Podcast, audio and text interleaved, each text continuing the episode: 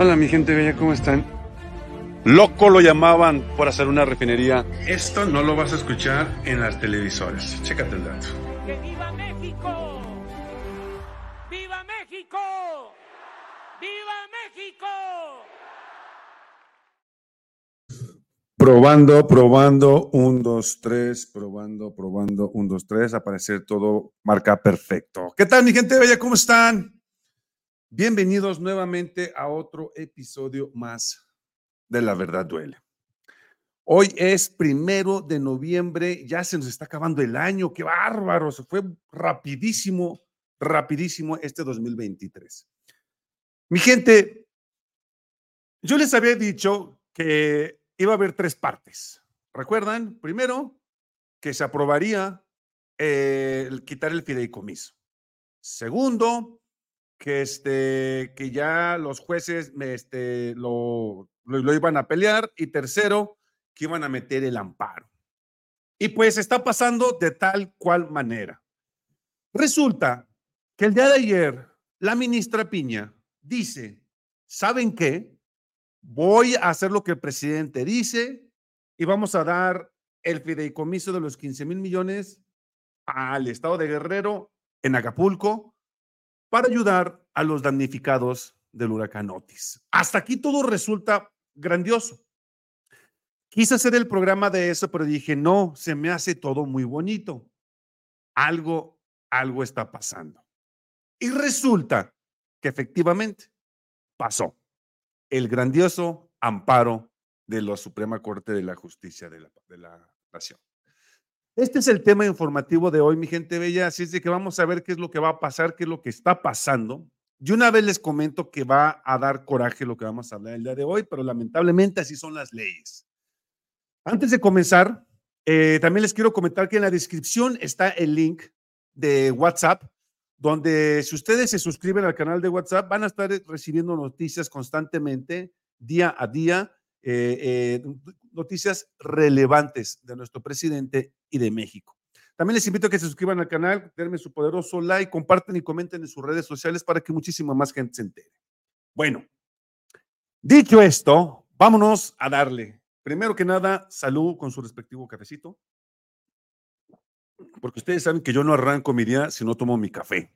Entonces, vámonos primero con lo primero. Vámonos primero con esto. Estas son las buenas noticias, ¿no? La oposición se suma a AMLO para contribuir y agilizar el movimiento a Acapulco. Es decir, la JUCOPO, quien es la Junta de Coordinación Política de la Cámara de Diputados, manifestó su voluntad para integrar un comité y crear un fondo económico que se destine a los damnificados. Es decir, los tres, los tres, este, el poder, los tres poderes, legislativo, judicial y el ejecutivo, ¿no? Y hasta aquí, pues todos estábamos contentos porque dijimos, finalmente, el pueblo ganó. Finalmente, el dinero se va a ir hacia las personas quienes más lo necesitan el día de hoy, que son los damnificados, los damnificados de eh, Acapulco, ¿no?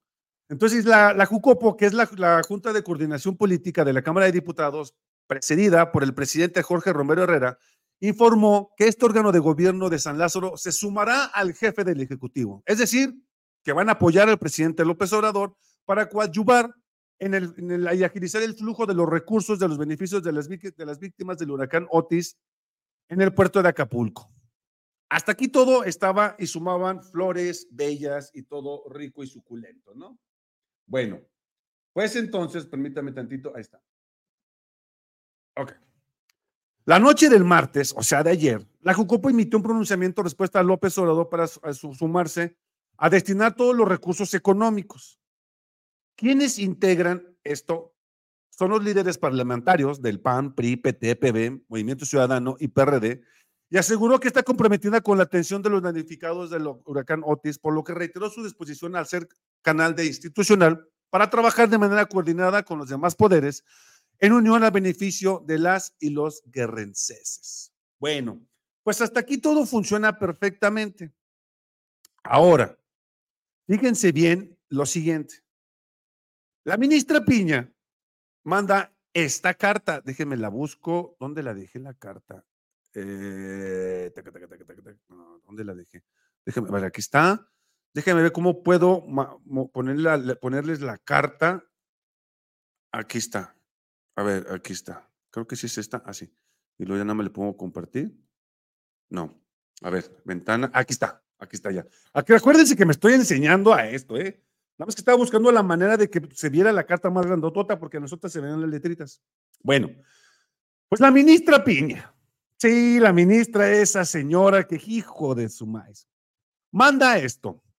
No, perdón, no, perdón. Esto es lo que mandó la Jucopo, que dice, sirva medio para, sirva este medio para hacer de conocimiento de la Junta de Coordinación Política de la Jucopo al honorable Cámara de Diputados que saliera de la convocatoria que se realizó el día de hoy por un para integrar un comité compuesto por representantes de los tres poderes de la Unión.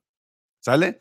Con ello, este órgano compromete a colaborar para los recursos acumulados de los fideicomisos que se deben integrarse a la TESOFE y se destinen a garantizar a las personas damnificadas de Guerrero.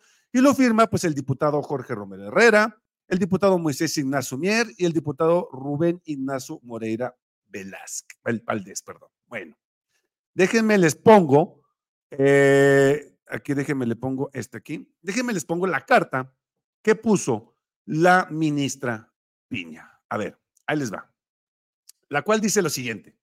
En representación al Poder Judicial de la Federación, les manifiesto que tenemos conocimiento de la propuesta expresada en su conferencia matutina relativa a destinar el dinero que integran los fideicomisos públicos a la ayuda y a la defensa de las personas damnificadas del huracán Otis en Acapulco Guerrero. Aquí voy a hacer un pequeño paréntesis y les voy a decir lo siguiente. La ministra Piña no nada más se burló del presidente ni de los mexicanos, sino se burló de los damnificados de Acapulco. Y ahorita les voy a decir por qué. Pero aparte, se burló, perdón, de los trabajadores de base de su propio departamento de la Suprema Corte de la Justicia de la Nación. ¿Se acuerdan que ella decía que ese dinero era? Porque si no, si, les quitaban ese dinero, ya no les iban a pagar.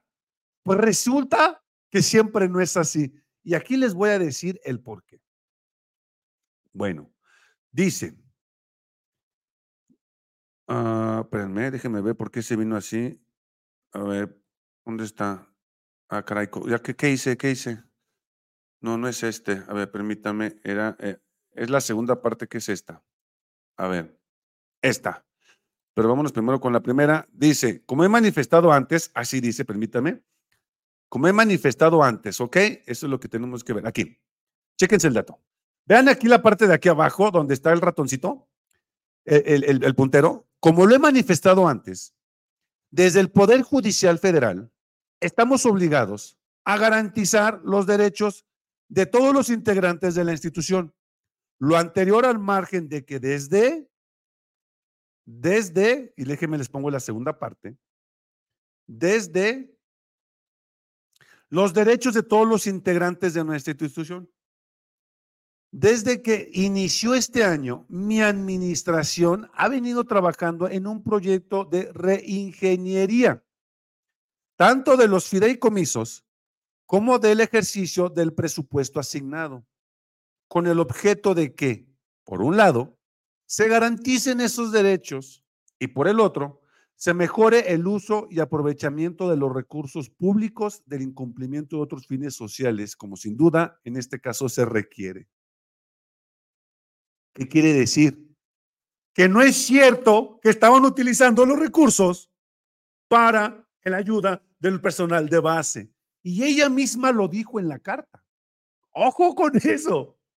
O sea, ella misma está cagada y así huele. Está súper cagada y así huele, porque ella misma está diciendo que no era un fideicomiso para la gente de base trabajadora de la Suprema, sino que era nada más para los de arriba. Ojo con eso. Bueno, bueno, bueno. Pues ahora les voy a presentar un videito. Déjenme ver si es este el videito. Es el 83. Voy a presentar un videito donde le dicen a la señora, a ver señora, ¿qué onda? ¿O estamos jugando o what the fuck? Que sería la tesorería. Este de aquí que van a ver ahorita es Ignacio Mier, donde primero dice, no, pues muchas felicidades por, por esto, por aquello, por lo que hizo. Y muchas gracias porque la, la señora eh, Norma Piña aceptó. Esto fue el día de ayer, pero después viene el colapso. La transferencia que se haría a la tesorería, cuál iba a ser el destino. Había una propuesta original que tiene que ver con la fortalecer el programa de becas Benito Juárez para ampliar la cobertura a otros dos millones de beneficiarios. Y esta que está en medio de la tragedia y de la solidaridad que nos obliga a, a todos, de la fraternidad y de la empatía con lo que está viviendo en todos los sentidos, pero sobre todo en sentido humano la población de Guerrero, especialmente de Acapulco. Nosotros nos apostamos por eso. La instrumentación de la extinción se puede facilitar a partir de la participación de los tres poderes. El poder legislativo, y acá está el presidente de la Comisión de Presupuesto, también me ayuda a Hamlet, que es miembro de la misma y además es un constitucionalista, obligaría al poder legislativo que quedara establecido, de ser el caso y de que lo acepte el Poder Judicial, que en el proceso de extinción se pueda definir el destino de esos recursos a través de lo que se ha denominado por parte de la Presidencia de la República un fondo para la reconstrucción. Yo creo que eso es viable, es posible técnicamente, jurídicamente, presupuestalmente, conforme a lo que establecieron los propios transitorios. Bueno, hasta aquí todo iba perfecto. Hola, Palomita, ¿cómo estás, mi estimada Palomita de maíz? Hasta aquí todo estaba fungiendo a la perfección. Ya se estaba destinando el dinero, qué perfecto, lo vamos a destinar, vamos a hacer un, comité entre los tres este, poderes y de esta manera los 15 mil millones nos los llevamos para allá, acumulado los otros 5 mil, 6 mil millones que tenemos, ya, ya la armamos, ¿no? Pues resulta que dijo mi mamá que siempre no. Resulta lo que todos veníamos esperando. Un juez otorga un amparo a la Suprema Corte de la Justicia de la Nación. Fíjense bien aquí con esto. Chéquense el dato. Juez otorga suspensión contra extinción de los fideicomisos del Poder Judicial. Déjenme cerrar esto. Del Poder Judicial de México. Y aquí viene lo importante. Y esto que van a escuchar a continuación es donde se desenvuelve todo el meollo del asunto.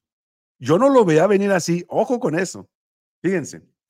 Un juez federal otorgó este martes una suspensión provisional que frena por ahora la reforma por la cual se declaró la extinción de los 13 fideicomisos del Poder Judicial de la Federación, con lo que la Suprema Corte y el Consejo de la Judicatura y el Tribunal Electoral entregarían más de 15 mil millones de pesos, aproximadamente 830 millones de dólares, a la tesorería de la Federación. Este día, el juez del décimo segundo distrito de Chihuahua, Juan Fernando Lugano Ovalle, prohibió temporalmente al Consejo de la Judicatura de la Federación transferir los recursos a la Secretaría de Hacienda y Crédito Público y a la TESOFE. Además, estos últimos organismos les prohibió disponer el dinero de dichos instrumentos financieros. Pero aquí viene el asunto importante.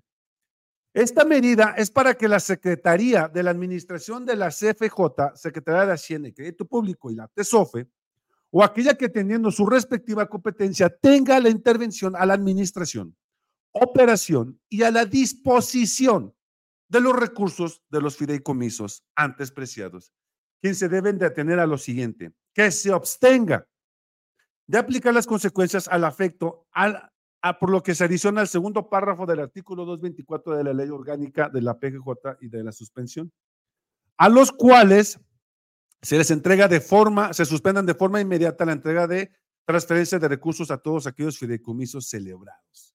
¿Qué quiere decir esto, mi gente? Déjenme les busco lo más importante de aquí. Déjenme les busco dónde está. ¿Dónde está? Estaba por aquí. Espérenme. Déjenme ver dónde está estaba por aquí, a ver. La demanda de garantías fue promovida cuatro días después de que el presidente de México, López Obrador, promulgara en el diario oficial de la Federación la reforma por la cual se eliminarán los tres fideicomisos del poder con la módica cantidad de 15 mil millones de pesos. Ok, ahora, primera, primer paso, primer paso era aprobar la ley para que se les quitaran los fideicomisos. ¡Pum! Pasó gracias al diputado Hamlet. Segundo paso, que, que la Cámara lo aprobara y lo mandaran ante el diario oficial de la federación, ¡pum! pasó. También. Tercer paso es que una vez que esté declarada ante el diario oficial de la federación, tenían 30 días para poder ya sea ponerlo inconstitucional, meter amparo o detenerlo, que en este caso pasó. Pusieron el amparo para que se detuviera. ¿Qué pasa ahora? La ministra Piña dice, yo voy a estar del lado del presidente López Obrador y le voy a decir que mande el dinero, mientras que por acá le dice al otro juez, ¿sabes qué? ¿Sabes qué?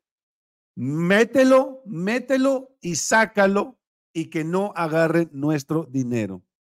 De esta manera, la ministra Piña se ve como que ella sí es la buena gente, como que ella sí es la que este, ayudó a los mexicanos, mientras que por otro lado nos dan, nos dan una patada en el jundillo.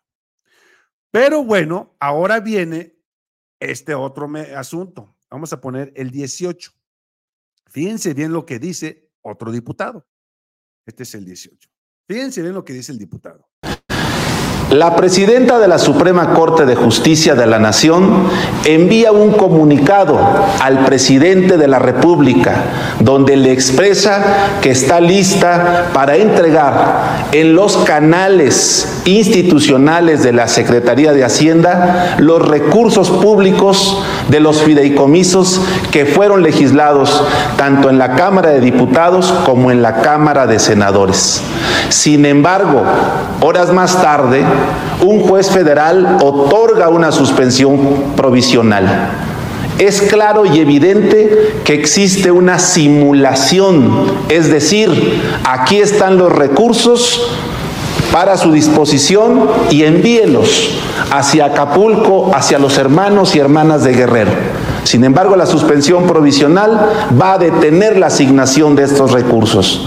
Esto nos revela que es una estrategia política perversa utilizando y lucrando con el dolor humano. Esto sin duda no abona a un buen entendimiento entre poderes, sino lo contrario, nos aleja y confronta posiciones políticas donde deben existir la cooperación y el buen entendimiento. O sea que prácticamente la señora Norma Piña está jugando con todos. Está jugando con todos. Estoy buscando quién es la, porque hay otra, otra ministra. Haga de cuenta que los jueces y los magistrados son de diferente nivel. Pues le van a mandar a un magistrado, a una magistrada de Chihuahua, de Chihuahua. Le van a mandar a ella esto. Una vez que, que, uno de los magistrados otorgó el amparo y les dijo, no, ni más, no les voy a dar el dinero, y detuvo ese dinero, ese dinero se va a ir con, creo que se llama Imelda, no me acuerdo cómo se llama la, la, este, la juez, pero es de Chihuahua, y ella es la que va a detener. Aquí está, aquí está, aquí está, aquí está, aquí está. Déjenme se los pongo. Aquí está. Aquí está, chéquense el dato. Aquí, aquí. El juez otorgó una suspensión provisional contra el decreto de extinción mediante un amparo que presentó el lunes María del Carmen Cordero Martínez, quien es la magistrada del primer tribunal colegiado de materias del civil y del trabajo del estado de Chihuahua del Norte. Del norte. Le van a dar todo el asunto a ella y ella es la que puede decidir si sí o no se queda el dinero a Suprema Corte de la Justicia. ¿En qué forma? La medida es para, la que, para, que la Secretaría Ejecutiva de la Administración de la CFJ, CJF, perdón, la Secretaría de Hacienda y Crédito Público y la TESOFE o aquella teniendo su respectiva competencia tenga la intervención a que administren, a que operen y a que dispongan de los recursos de los fideicomisos precisados. ¿Sí me explicó? Pero, perdón, a que se abstengan de aplicar las consecuencias y el efecto de la disposición reclamada por el decreto, por el que se adiciona un segundo párrafo en el artículo 224 de la ley orgánica de la PDJ señaló en la suspensión y además, aunado a todo esto, que se, se abstengan a cancelar o extinguir los fideicomisos y se garantice su continuación, operación y administración al objeto por el cual fueron creados estos fideicomisos. ¿Cómo la ven mi gente? Gracias, Carlita. Sí, María del Carmen. O sea, esto se está poniendo cada vez más cañón. Tienes razón, Eliso, no es justicia, es injusticia. Pero lo peor del caso, mi gente, López Obrador puso todo el peso sobre la Suprema Corte de la Justicia, donde les dijo, ustedes van a ser los responsables de apoyar o no apoyar. Mucha gente opositora está diciendo que el Fondem se desapareció. Ojo con eso. Eso no es cierto. El Fondem no se desapareció. Se desapareció el fideicomiso del Fondem. Porque muchos me han estado mandando mensajes directos en, mi, en, mis, en mis shorts que pongo ya sea en Instagram, en X, en, eh, Facebook, en TikTok, en YouTube, Ah, de que el presidente se quedó con el Fonden. No se quedó con el Fonden, bola de ignorantes. Si ustedes se están informando mediante el pedorro de Loret de Mola, mediante el pedorro de Aristegui, pedorra de Aristegui, o pedorro del otro viejillo ese que se parece al Kentucky Fried Chicken, pues claro que les van a decir puras mentiras, mi gente. ¿Sí me explico?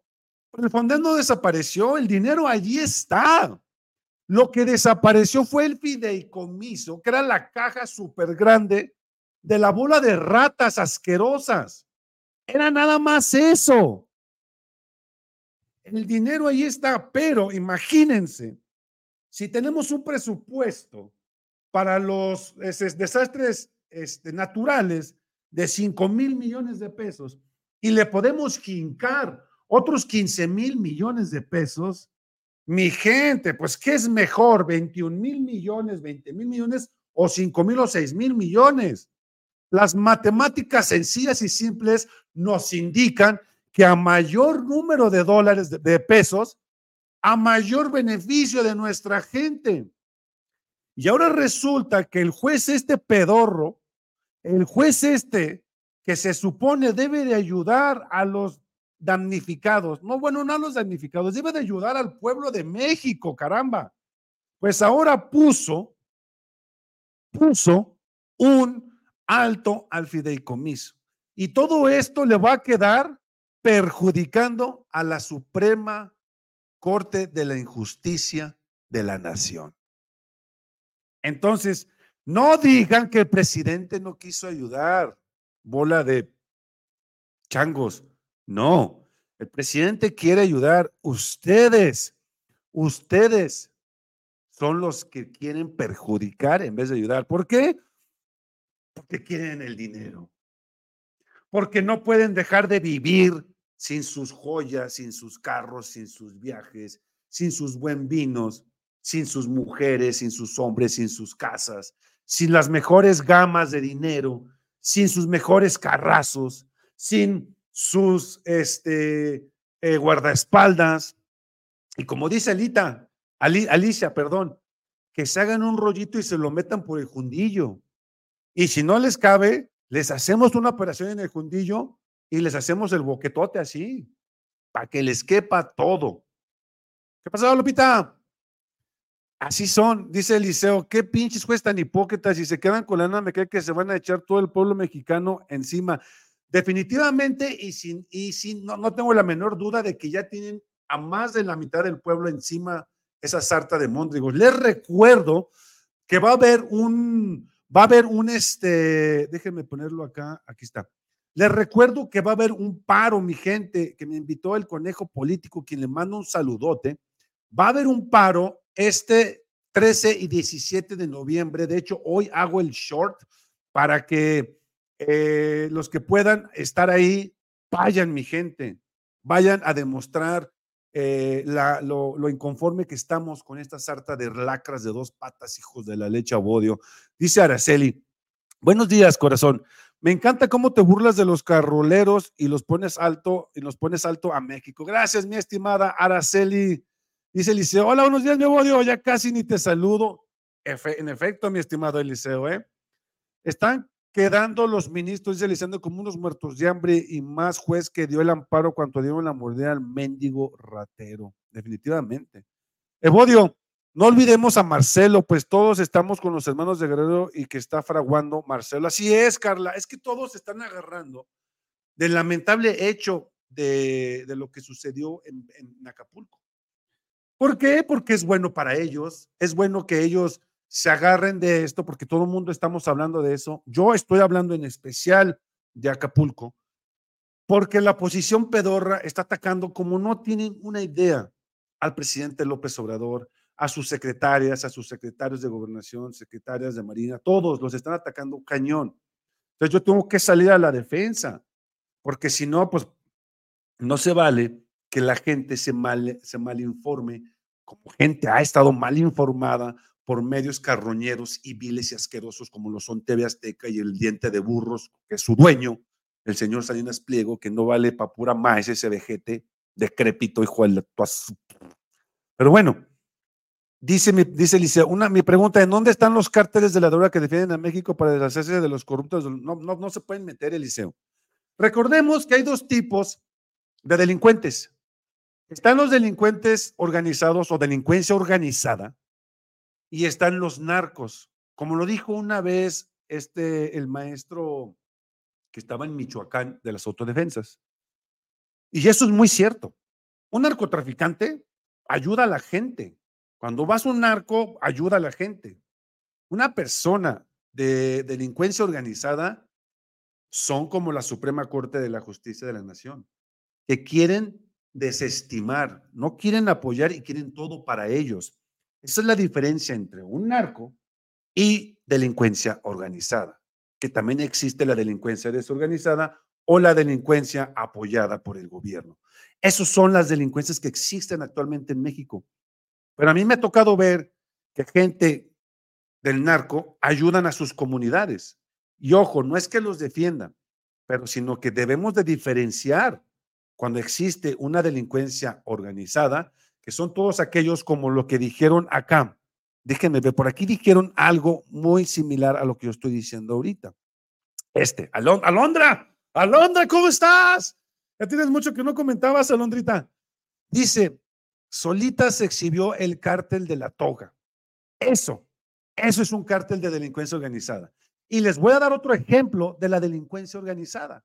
Chéquense este, este, cómo solito, solito cayó este, em, déjenme le pongo aquí, cómo el magistrado José Luis cayó solito sobre las garras de Xochitl Galvez. Chéquense el dato, nada más para que vean lo que es una delincuencia organizada. Este es un claro ejemplo de lo que es una delincuencia organizada. Chéquense el dato. Por el bien institucional, de verdad, deseo de cara al proceso electoral federal que ya ha iniciado y, por supuesto, al magistrado Reyes Rodríguez Mondragón, que logre la armonía y unidad indispensable que requiere este pleno. Aprovecho aquí para agradecer a todos los que contribuyeron conmigo en la presidencia de este tribunal, particularmente a Jessica Duque, a Xochitl Galvez, a Juan Garza, a Ani Berpiña, Xochitl, ah, eh, Juan Garza, Ani Berpiña, Jorge Mier y a todo el equipo directivo que se destacó por su profesionalismo y pulcritud en, en su desempeño. Eso es delincuencia organizada, mi gente. Solito y sin querer se quemó. Se quemó. Y lo lleva escrito efectivamente, Carla. Pero solitos, solitos salen. Y fíjense lo que dice. Fíjense lo que dice el tweet.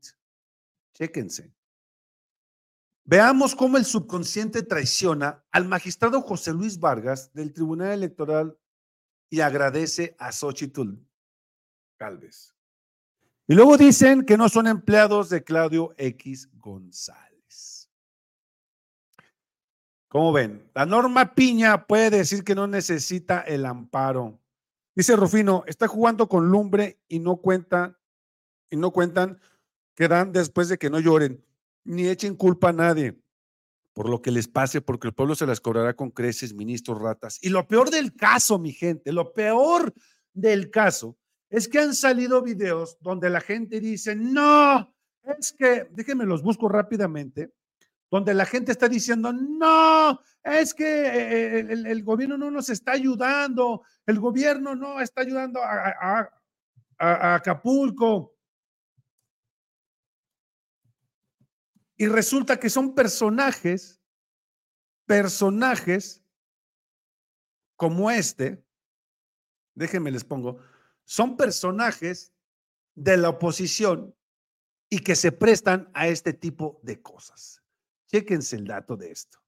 Esto es lo que vive la gente de Acapulco y no lo que dice Andrés Manuel en todas sus mañaneras. Yo soy manipulado del Paulina. A mí nadie me lo va a contar. Al otro día había trailers repartiendo agua, víveres, y el presidente de la República andaba con botas echándole chingadazo. No se vale. Este presidente vive en un país diferente, en el de las ilusiones. No se vale, señores. Ya que alguien le hable al presidente, yo sé que tiene asesores, que despierte. Nos está llevando la chingada en Acapulco nadie le está metiendo. Hay niños enfermos, no hay pañales, no hay leches, no hay víveres. No hay víveres, pero en la mano tiene un suero. Pero este cuate, mi gente, este cuate que acaban de escuchar mal informando, no es más que una persona, creo que es del PRD, del PRD. ¿Sí me explico? Y estos cuates son los que están mal informando.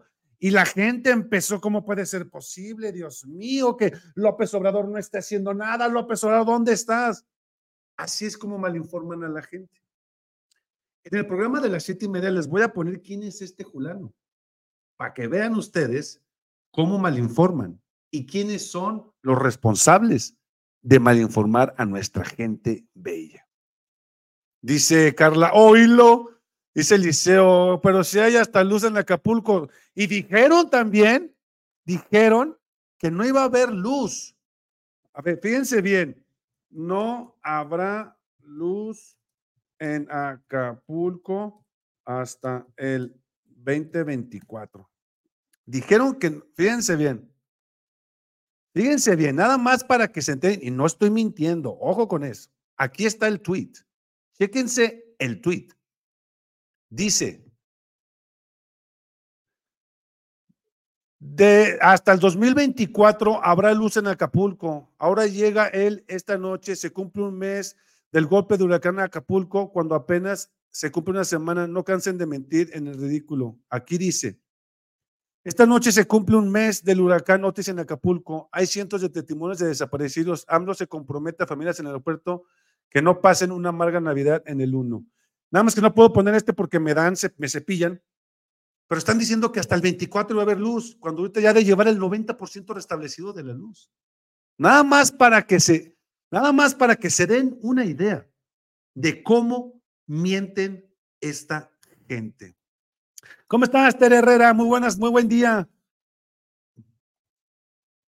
Yo les pongo la información, ayúdenme a compartir en sus redes sociales para que muchísima más gente se entere de lo vil, asqueroso, patanes que es esta posición, que miente día con día con tal de regresar al poder por el dinero.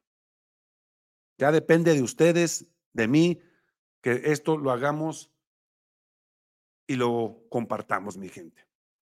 ¿Cuál mes? Si no hace mucho fue el huracán. Es lo que te digo, Eliseo. Es lo que te digo. Pero lamentablemente la gente se lo cree.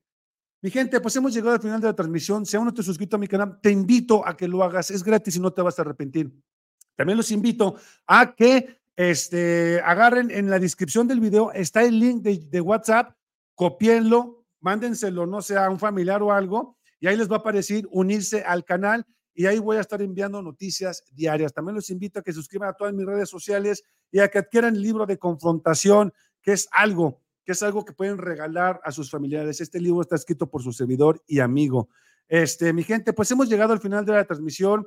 Esto fue Juez otorga amparo a la Suprema Corte de la Justicia de la Nación el dinero ya no se va por ahorita a Acapulco. Vamos a estar al tanto de la demás información. Nos vemos hoy en punto de las 7.30 de, la de la noche. Y si hay una noticia más importante, nos vemos a las 2.30. Si no, será hasta las 7.30 de la noche. Mi gente bella, yo soy Evodio Camarena y esto lo viste en la verdad. En la verdad, duele.